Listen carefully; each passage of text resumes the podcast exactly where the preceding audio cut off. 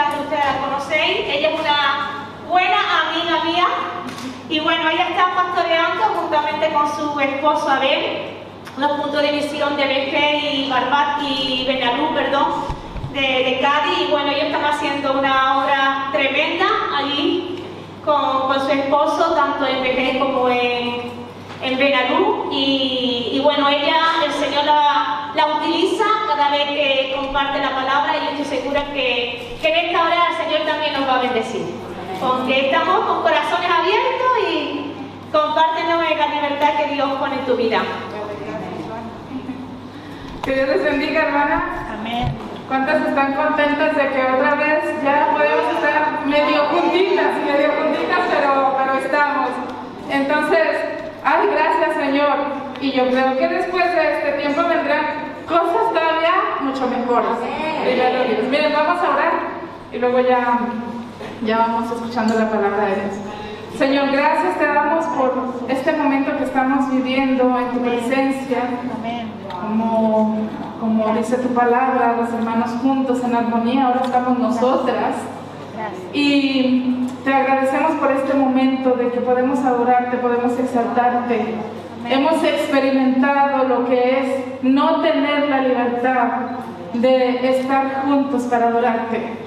Y hemos tenido ya esa experiencia, por eso el día de hoy nos sentimos agradecidas de esta bendición.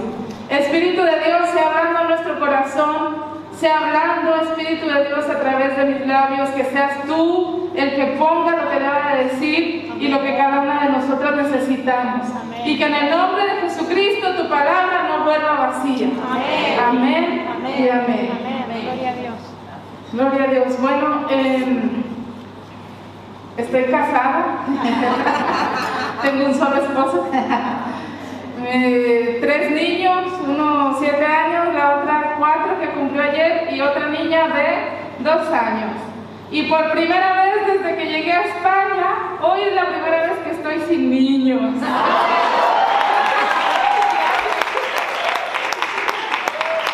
¿Cómo se nota que han experimentado eso? Ustedes saben, ¿verdad? Que me acompañan en mi felicidad. Bueno, pues miren, este, estoy muy, muy contenta de esta oportunidad y gracias a cada una de las pastoras de aquí de la Bahía que me, permitió el, predicar el día de hoy y, para mí es una grande bendición. No sé cómo estará por ahí el Zoom, pero pues yo saludo, Dios bendiga a quienes están a través de Zoom, a, las pastoras que están a través de Zoom y sus iglesias o a las personas que puedan estar a través de Zoom. Que Dios les, les, les, haga su vida y, que sean bendecidos también. Bueno, mm, antes de leer la, palabra que traigo para ustedes, me gustaría comenzar primero diciéndoles esto. Em, hoy vamos a ver algunas historias y algunos ejemplos de personajes, de mujeres, pero no solo mujeres, también hombres, con los que nosotros miramos que a pesar de la situación que ellos vivieron, ellos siguieron adelante, ellos decidieron amar a Dios, ellos decidieron servir a Dios, ellos decidieron cumplir con el propósito de Dios para sus vidas, a pesar de lo que vivieron o de lo que les pasaba. Como hace un momento decían, todos tenemos esas cosas en las que batallamos o esas cosas que nos sobrepasan. Todas, a todas nos llegan esos momentos. Pero a pesar de cualquier momento, Dios puede y quiere seguir obrando con poder. Amén. Miren, voy a darles la primera, el primer ejemplo, que es Ruth. Ruth capítulo 1, versículo 16. Ese texto conocidísimo, a los niños les encanta, yo me lo aprendí desde chiquita, bueno, ocho años tenía. Entonces, este texto dice, respondió Ruth, no me ruegues que te deje y me aparte de ti, porque a donde quiera que tú fueres iré yo y donde quiera que vivieres, viviré. Tu pueblo será mi pueblo y tu Dios será mi Dios.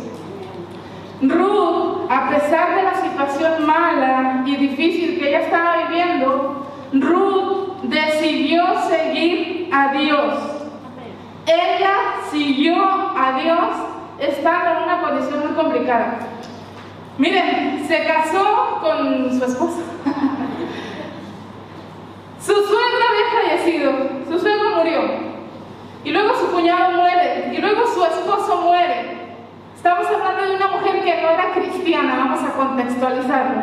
Ruth no era cristiana, Ruth era una moabita, ella no tenía temor de Dios ni conocía al Dios de Israel, pero se casó con el israelita.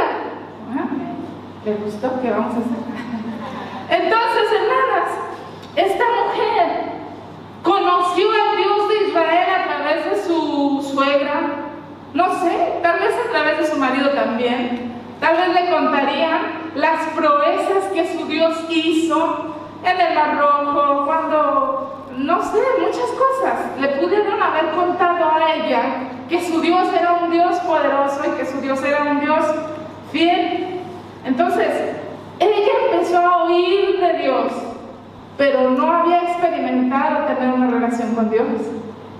Yo no sé el día de hoy si a través de Zoom o aquí haya alguien que no ha experimentado el tener una relación con Dios y el aceptar a Cristo como su Salvador. Pero primero quiero empezar diciéndote esto.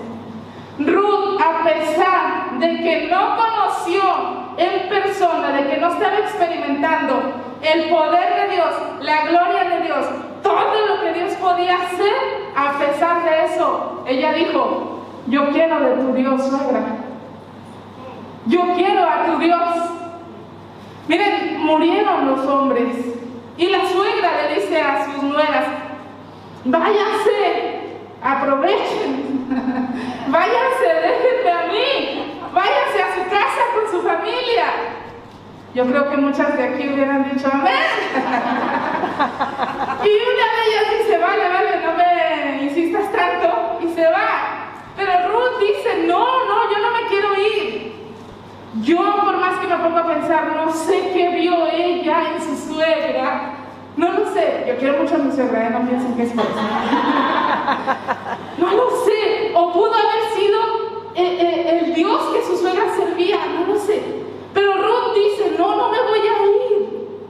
Yo me quiero quedar contigo. Es más, no solamente te digo que que, tu pueblo va a ser mi pueblo. Te digo que, que tu Dios, yo quiero que tu Dios sea mi Dios. Ruth la estaba pasando mal. Ruth estaba viviendo una situación complicada, viuda. Y no solamente estaba mirando que ella se quedó viuda, no, está mirando que su, su, su, su, cuñado también muere y que su suegro también había muerto. Entonces ella pudo haber dicho, pues que Dios es el que sirve de ellas, ellos. Mira cuánta desgracia. ¿Cuál es su Dios? Pero Ruth no hizo eso. Ruth dijo, yo quiero conocer al Dios que ellos sirven. A pesar de que están pasando cosas malas, yo quiero conocer al Dios que ellos sirven. Pues yo quiero decirte que yo te invito a que el día de hoy, a pesar de lo que estés viviendo, de lo que has experimentado, de lo que te han hecho o de lo que estás pasando, a pesar de eso, tú el día de hoy le des la oportunidad a Dios de que llegue a tu vida, a tu corazón y que Él sea tu Dios y tú seas su hija. Que Él vea por ti y tú le adores y le exaltes a Él. Ruth lo hizo y ella dijo, yo quiero que Él sea mi Dios. Miren, ya debemos de dejar de tener esos pensamientos de que cuando Dios haga este milagro, cuando Dios sane a mi hijo, cuando Dios cambia a mi esposo, cuando Dios haga esto, yo me convierto, yo le voy a servir, yo voy a aceptarlo. Deja de hablar así, porque Dios no necesita hacer cosas, Dios ya lo hizo. Él ya mandó a su Hijo Jesucristo a morir por ti y por mí para darnos salvación y vida eterna. Dios ya lo hizo. Él mandó al Espíritu Santo para que sea tu consolador para abrazarte. Dios ya lo hizo porque nos dio la oración a través de la cual podemos acercarnos a Dios. Yo no necesito que Dios haga algo. No, ya lo hizo. Ahora yo me acerco a Él y le digo, quiero seguirte. Así que te invito el día de hoy a que si hay alguien que no ha aceptado a Cristo como su Salvador, al igual que Ruth, le digas, quiero que seas mi Dios. Ahora vamos a ver. Ruth no siguió a Dios por los milagros. Dios no le dijo, perdón, Ruth no le dijo a Dios que sí por lo que miró que hacía. Ruth dijo que sí seguía a Dios por quien era Dios. Y Dios le mostró su fidelidad al paso del tiempo. Porque Dios no se queda con nada. Bueno, Ruth había escuchado a ese Dios de Israel. Y sigue a Dios a pesar de las circunstancias. Y nosotros nos damos cuenta que después Ruth se casa con un muchachón guapo. ¿O no estaría guapo? No, no lo sabemos, pero yo en mi imaginación voy a poner que estaba guapo. Después de un tiempo, ahí la, suegra le ayudó y se llevaron bien. Dios bendiga las suegras y las nuevas, se llevaron bien. Y la suegra le ayudó mucho. Y ella se casa con un hombre que fue, era un hombre muy bendecido, ¿eh? Muy bendecido. ¿Me entendieron? era un hombre muy bendecido y se casa con él y, y, y tienen un hijo, miren qué hijo tuvieron ellos. Su hijo se llamaba Obed y su esposo con el que se casó, se llamaba Boz. Obed fue el padre de Isaí. Isaí fue el padre de David. David fue un gran rey de, de Israel y de la línea de David vino nuestro Señor Jesucristo. Ahí está el poder que Dios tiene preparado para una persona que a pesar de que no está viendo los milagros, dice, yo te sigo. Ruth no siguió a Dios por los milagros que vio, pero ella sabía que Dios era un Dios de milagros. Iba a llegar un milagro, iba a pasar algo. Porque cuando tú y yo servimos y seguimos a Dios, si ahorita no estás mirando un milagro, lo vas a ver. Lo vas a ver porque es el Dios al que servimos. Así es Él. Le llegó su milagro a Ruth. Y ella tuvo su esposo, su hijo y una grande bendición. Muy bien, vamos a ver otro ejemplo más. Oseas decidió amar a su esposa a pesar de las infidelidades de ella.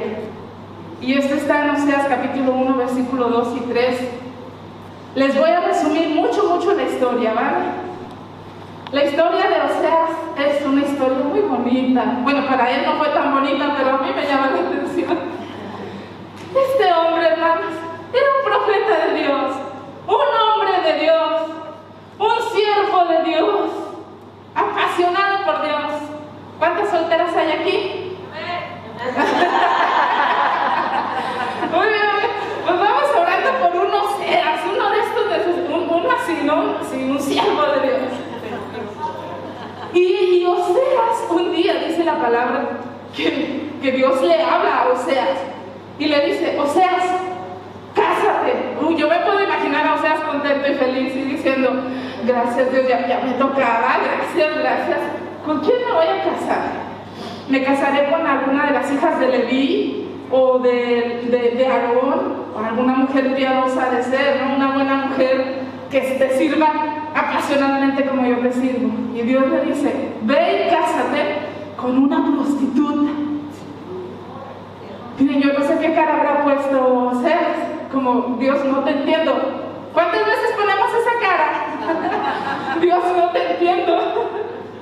Pero fue y se casó con una mujer que era prostituta, se llamaba Gomer esa mujer, y entonces él la lleva a su casa, le da una casa, le da un hogar, le da una familia, tienen hijos, y a pesar de todo eso, de que Osea se casa con ella y que le da una familia y un hogar y todo eso, ¿qué creen que la muchacha quería?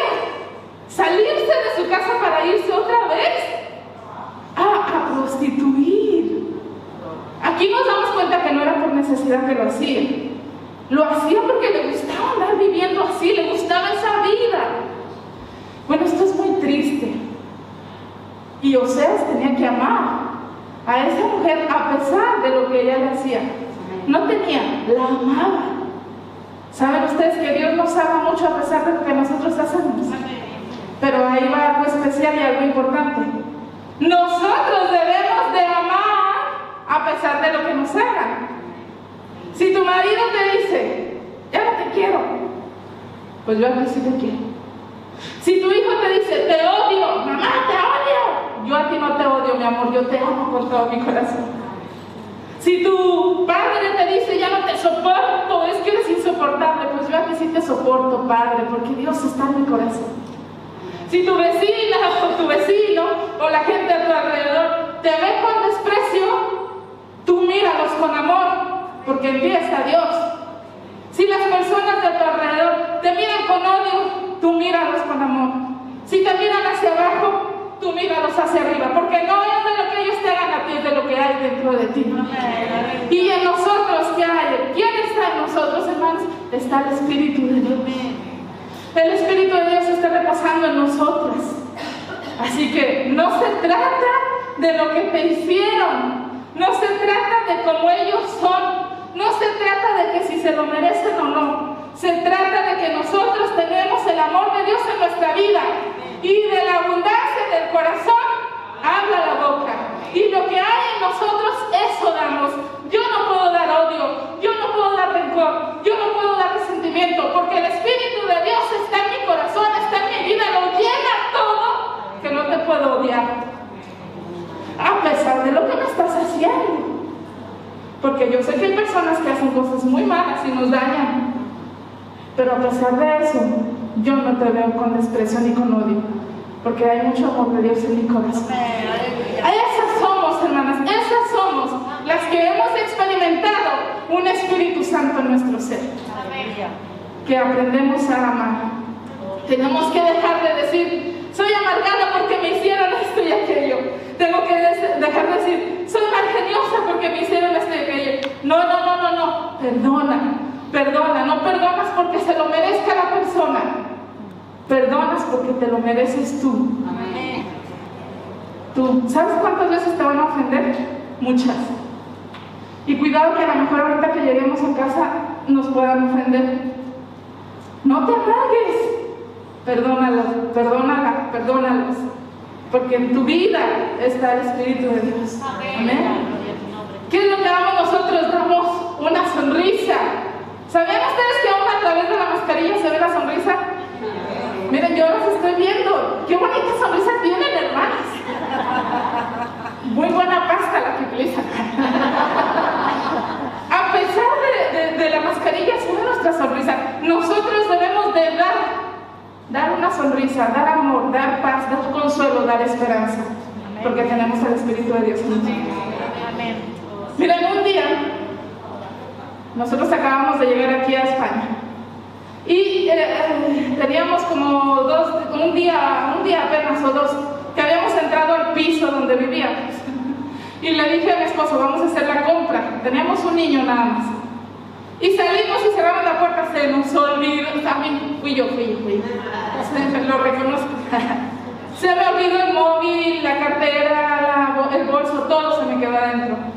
Y recién llegados, y dijimos, bueno, pues este, pues vamos a buscar a un cerrajero. Y mi esposo caminando ahí, porque no conocíamos mucho del puerto, y caminando a buscar un cerrajero, llega el cerrajero, era un sábado, llega el cerrajero, mire, en cuestión de dos segundos, ¿eh? Rapidito nos abrió la puerta. Y dije, gracias, gracias, diga gracias. Agarró la bolsa y le digo, ¿cuánto es? Y él me dice, 170 euros. ¿Cómo? Y, me quedé viendo a mi esposo y mi esposo me dice, ni modo de cerrar otra vez la puerta. Pues ten los 170 euros y nos quedaron 30. Íbamos a ir a hacer la compra, hermana, la, de la compra del mes. Y le dije yo, ¿qué vamos a hacer con 30 euros? Y me dijo, prioriza, prioriza. pues pañales y, y cosas para el niño priorizamos en eso. Bueno, llegando de hacer la compra esa de los 30 euros, empecé a orar y le dije a Dios, Dios mío, por favor, por favor, mira apenas está empezando el mes, papas, tomate y cebolla, súpleme de eso. Con eso yo le hago para todo el mes. Y seguí orando con, hablando con Dios. Miren, hermano, una cosa sorprendente. En la tarde, tocan a la puerta de la casa, abre mi esposo y es un hombre alto, muy español, muy español. Y le dice, ¿ustedes son los misioneros mexicanos? Y dice mi esposo, sí. Ah, mucho gusto, ¿verdad? Oye, de casualidad, ¿no quedaron papas? Y le dice a mi esposo, Erika, ven, que si quieres papas. Oh, sí, sí. Dije, gracias Dios, me contestaste la petición. Sí, sí. Yo me imaginaba una bolsita de papas. Y luego dice, vale, vale, déjenme se los traigo. Y era un costal, un saco, un saco grande de papas, de patatas, patatas. Entra, lo, lo dejan en la cocina, se va. Y ya saben cómo somos las mujeres, ¿verdad? Abro el saco de patatas para ver qué, qué hay ahí. ¿Y qué creen que había en el saco de patatas? Tomate y cebolla. Tomate y cebolla. Y me puse contenta y glorifiqué a Dios y me dice mi esposo, ¿qué te pasa? Le digo, es que eso fue lo que yo le oré a Dios. Bueno, desayunamos papas doradas, comíamos papas con tomate y cebolla, cenábamos papas cocidas, patatas encebolladas. Al tercer día me dice mi esposo, Erika, ¿por qué no le pediste carne?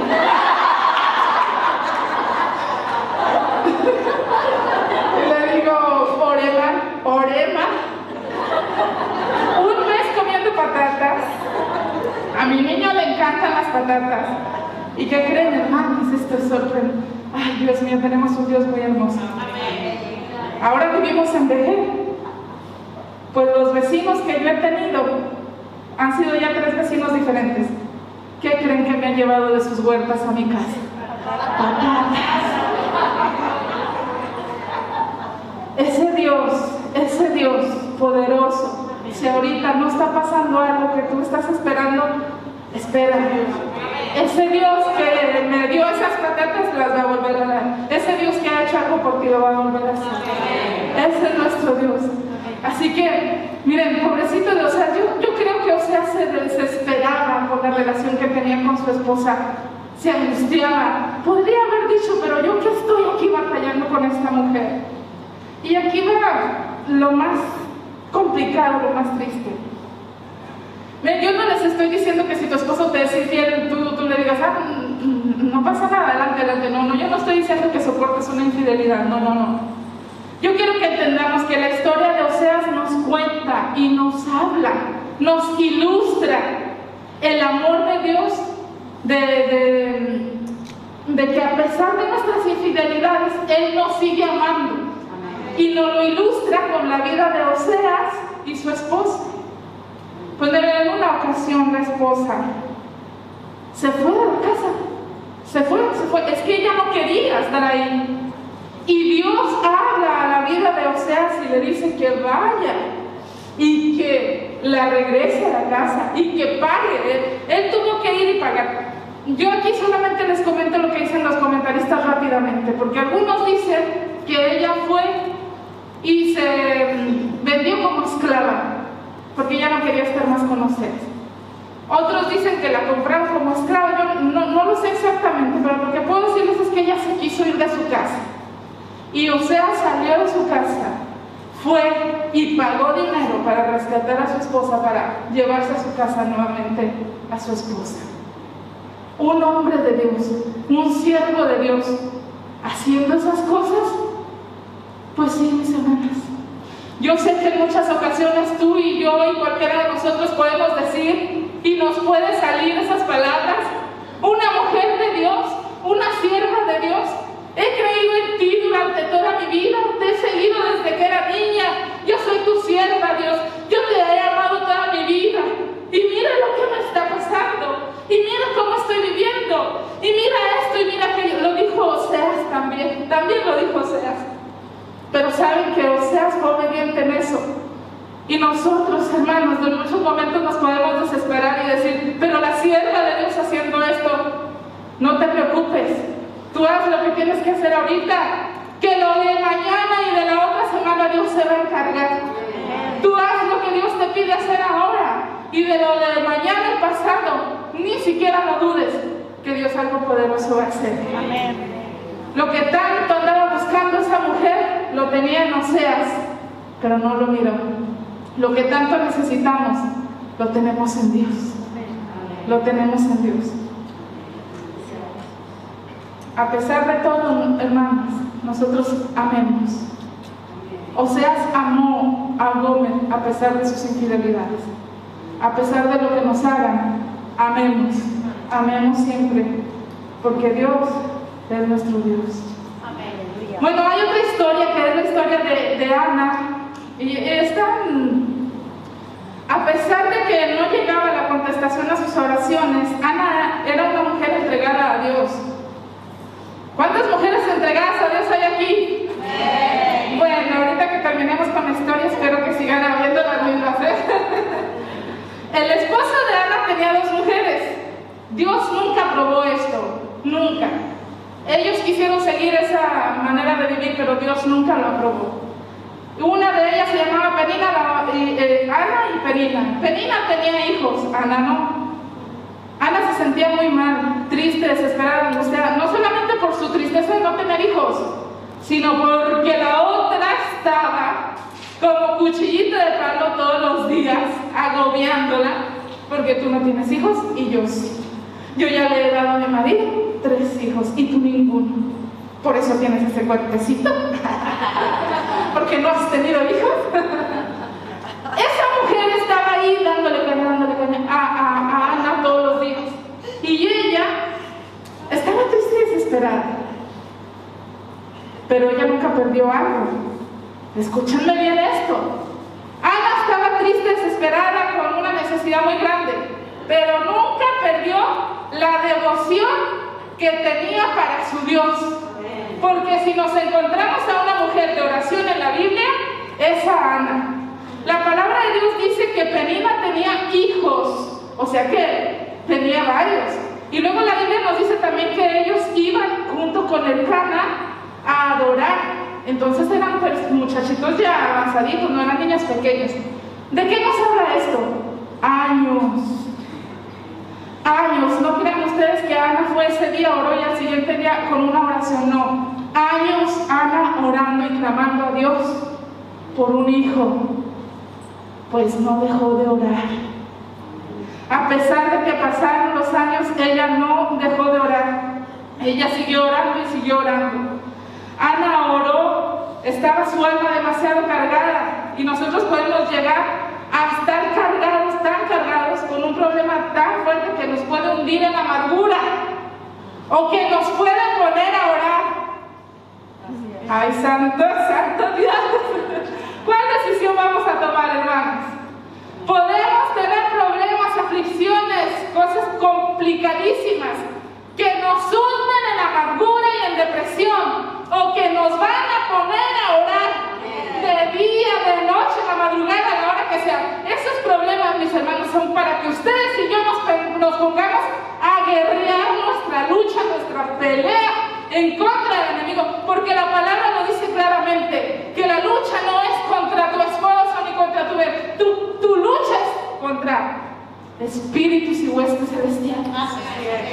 Y todo esto nosotros lo luchamos por medio de la oración. Y es una mujer de oración, es una mujer con aflicciones, es una mujer con petición, es una mujer que no ha visto todavía lo que está clamando, pero que sigue orando, que sigue clamando y que sigue apasionada por Dios. No quites tu mirada de Dios, no te conviertas en víctima porque te vas a hundir. Arrodíllate, ora, clama, entrégale a Dios todas sus necesidades. Nos gustaría tener el control de los hijos, el control de la situación, el control del esposo. No, yo no. Nos gustaría tener el control de todo, pero hermanas, no podemos. ¿Saben qué? A veces no tenemos control ni de nosotras mismas. Nuestras emociones nos sobrepasan. No tenemos ese control de nosotras mismas. Entonces, ¿Por qué no buscamos mejor al Dios que tiene el control de todas las cosas? ¿Y eso dónde lo vamos a encontrar? Orando. Ay, Señor, yo no puedo tener control de lo que está pasando, pero te estoy buscando a ti que tú sí tienes control de todo ello. Y algo vas a hacer. Porque algo vas a hacer. Que nuestro tiempo de oración sea un tiempo en el que derramemos nuestro corazón. Ana derramaba su corazón cuando oraba. Y que nosotros tengamos tiempos de oración donde adoramos, exaltamos, glorificamos. Tiempos de oración donde derramamos corazón. ¿Y cuáles son estos tiempos de oración? Esos tiempos de oración en donde nos quedamos hasta sin hablar. Donde se nos hace un nudo en la garganta. Donde nos quedamos ahí a veces en ocasiones tirados que no sabemos ya ni qué decir esos momentos en los que el Espíritu de Dios empieza a hablarnos, esos momentos en los que simplemente sentimos como Dios nos abraza. Simplemente así. Así que busquemos esos tiempos de oración, de derramar nuestro corazón una y otra vez, a de la necesidad que no ha sido contestada. Sigue orando, sigue derramando tu corazón. Sigue haciendo. Y nunca pienses que orar es pérdida de tiempo. Orar no es pérdida de tiempo. Tú puedes decir, tengo cinco años orando por esto, tengo diez años orando por esto. ¿Cómo pude haber perdido mi tiempo así? ¿Cómo pude haber estado creyendo esto? Estas son trampas del enemigo. Porque la oración pérdida de tiempo. Porque mientras de que nosotros oramos, somos fortalecidas. Mientras de que nosotros oramos, vamos caminando, vamos avanzando. Mientras de que nosotros oramos, le estamos dando guerra al enemigo. Y mientras de que nosotros oramos, vamos madurando. Vamos creciendo espiritualmente. Por eso la oración nunca es pérdida de tiempo.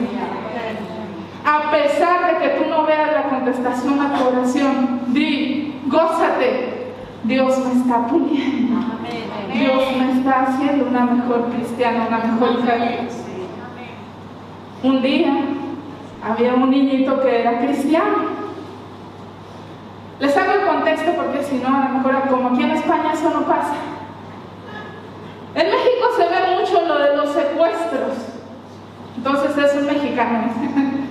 y este niño quería una bici, él era cristiano, y le dice a su mamá, mamá, dame una, yo quiero una bici, cómprame una bici. Y le dice a su mamá, órale a Dios, yo no tengo dinero, órale a Dios y Dios te la dará. Y empezó a orar un día, dos días, una semana y a la semana se desespera y le dice, Dios no me ha dado la bici. Le dice la mamá, sigue orando, sigue orando, ten paciencia, chiquillo. ¿Se fue ayer que pediste?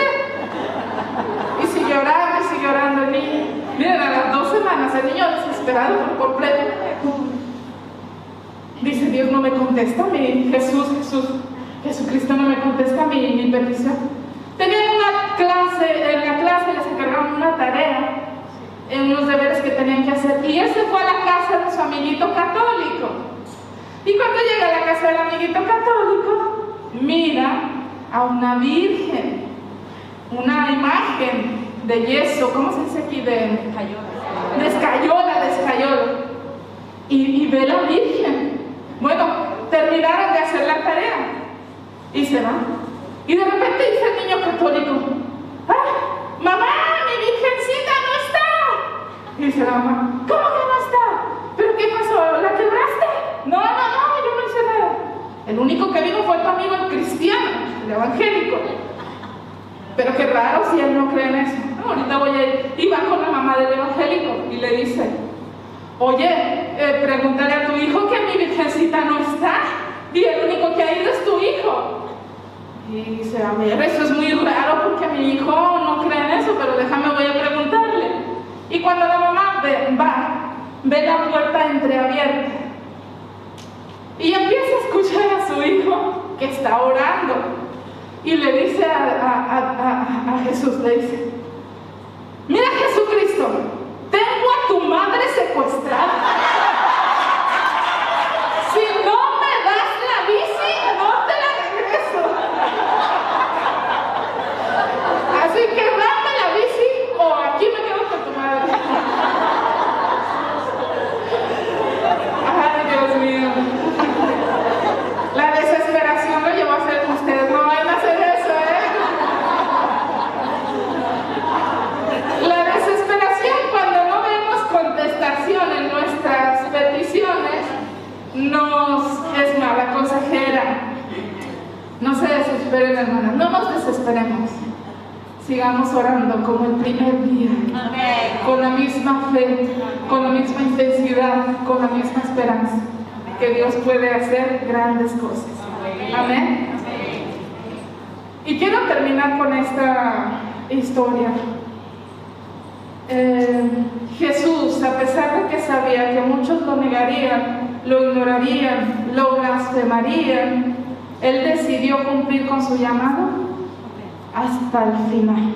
Amén.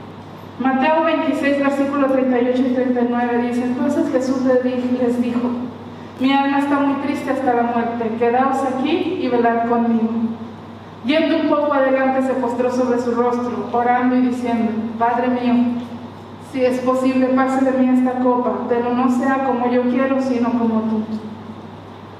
Nuestro Señor Jesucristo era muy fuerte lo que él iba a hacer, llevar sobre su cuerpo, llevar sobre él el pecado de toda la humanidad.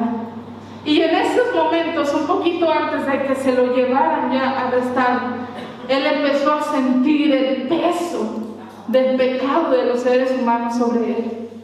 Y recuerden ustedes que en ese tiempo, en ese, en ese momento, nuestro Señor Jesucristo era, era 100% hombre y sintió ese peso tan fuerte que él se va a Getsemaní y toma a, unas personas muy allegadas a él, vamos a poder decirle, amigos, y se los lleva para que le ayuden a orar.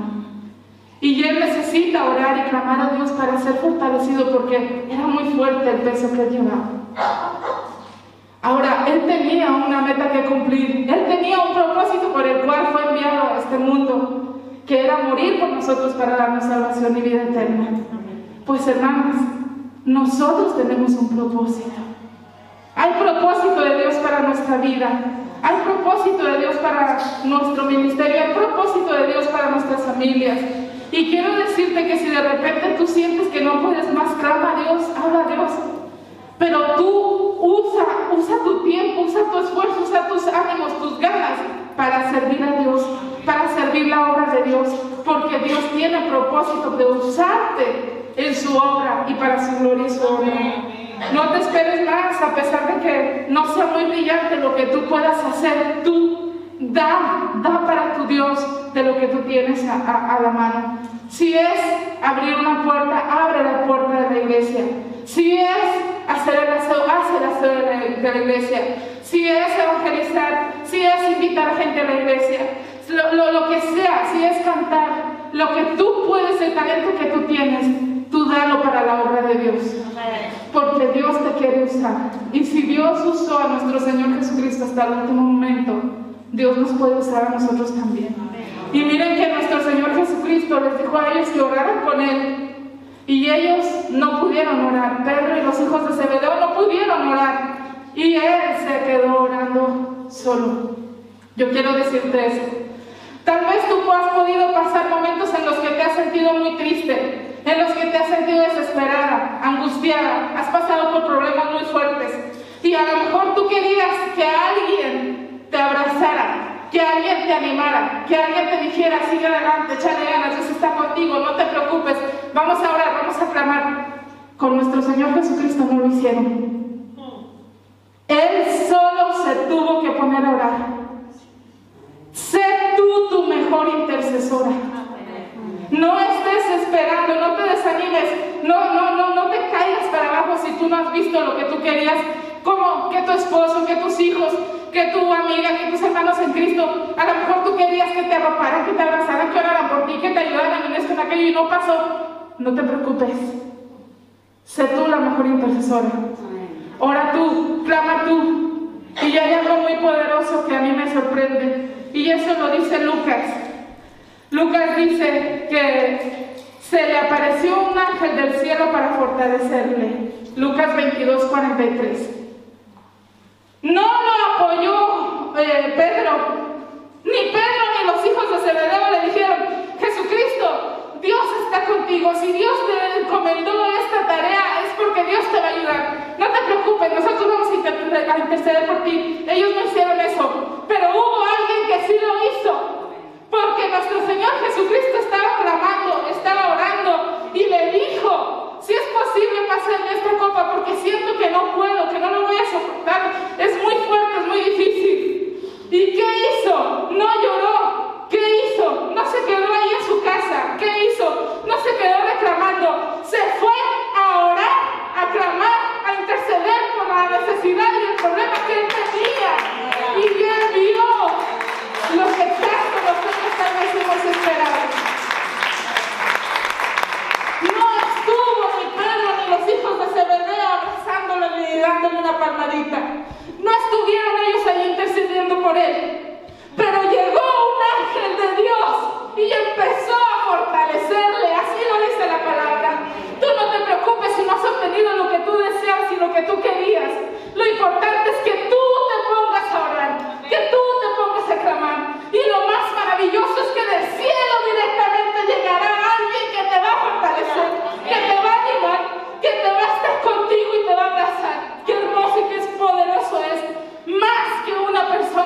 ayudarme. Saber que el Espíritu de Dios baja ahí y nos ayuda. Nuestro Señor Jesucristo terminó con la obra que se le encomendó. Nosotras vamos a terminar con lo que nuestro Señor Jesucristo y nuestro Dios quiere que hagamos. Mientras de que nosotras le permitamos, Él va a seguir obrando. No se trata de los problemas que estamos pasando. Olvídate de esos problemas, porque nuestro Dios es tan poderoso que esos problemas los hace a un lado. Lo más importante es que tú y yo sigamos confiando, creyendo que Él está con nosotros. Y a pesar de lo que sea, sigo amando. A pesar de lo que sea, sigo trabajando, sigo buscando la presencia de Dios y seguiré cumpliendo el llamado de mi Dios. A pesar de lo que sea que esté llamando. A pesar del año 2020, 2021, con pandemia, a pesar del COVID, a pesar de todo eso, no te preocupes. Tú tienes un Dios que es tu ayudador, que es tu fortaleza, que es tu fuerza, que es tu proveedor, que es tu paz. Y está aquí. Amén.